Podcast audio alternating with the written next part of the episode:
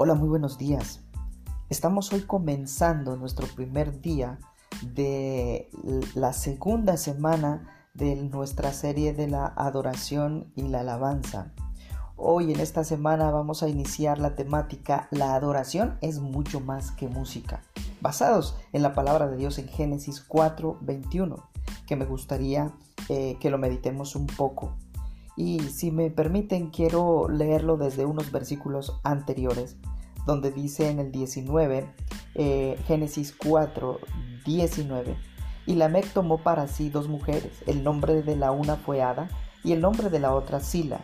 Y Ada dio a luz a Jabal, el cual fue padre de los que habían en de los que habitan en tiendas y crían ganados.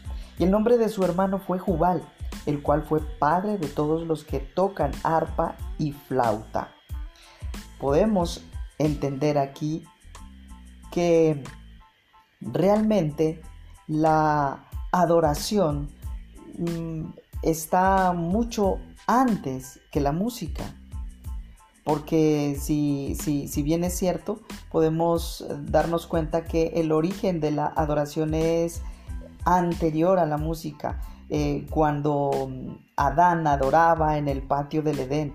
Pero mm, en la palabra de hoy nos muestra que la música es mencionada mucho después. Más exactamente en este pasaje de Génesis 4, 21, eh, con el nacimiento de, de Jubal. Ahora, con esto podemos entender también que la adoración no tiene nada que ver con el estilo, el volumen o el ritmo eh, de, una canción. Dios ama todos los estilos musicales porque Él los inventó. A Dios le gusta la variedad y disfruta todos los estilos. Lo importante aquí es que cuando nosotros cantamos, eh, lo hacemos en espíritu y en verdad. Eso es un acto de adoración. Cantar con esa actitud adecuada, con espíritu y con verdad. La música cristiana no existe como tal. Solo hay eh, música con letra cristiana. Lo que convierte una canción en sagrada son las palabras, mas no la melodía. Qué bueno que nosotros podamos experimentar esa verdadera adoración. Pero para que eso pase, nosotros tenemos que eh, saber lo que implica realmente una adoración así y tiene que ver mucho con la sujeción, tiene que ver mucho con la humildad, tu actitud, la actitud de tu corazón. Y tiene que ver también mucho con la entrega, con la entrega que nosotros tenemos hacia nuestro Dios, hacia nuestro Creador.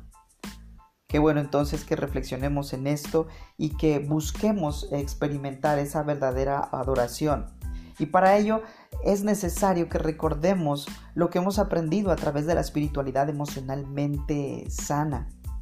Desarrollemos ese hábito de un devocional diario y desarrollemos también ese buen hábito del descanso, del reposo, esos tiempos donde nosotros nos dedicamos a buscar, a contemplar al Señor, esos tiempos de silencio, donde quizá no necesitemos instrumentos, sin menospreciar la música, que es muy buena en la adoración y en la alabanza, también es necesario que lo adoremos de una manera genuina, aún sin ellos, aún sin instrumentos. Dediquemos pues un buen tiempo para buscar y experimentar en la presencia de Dios esa verdadera adoración que va más allá de la música. Que Dios nos bendiga.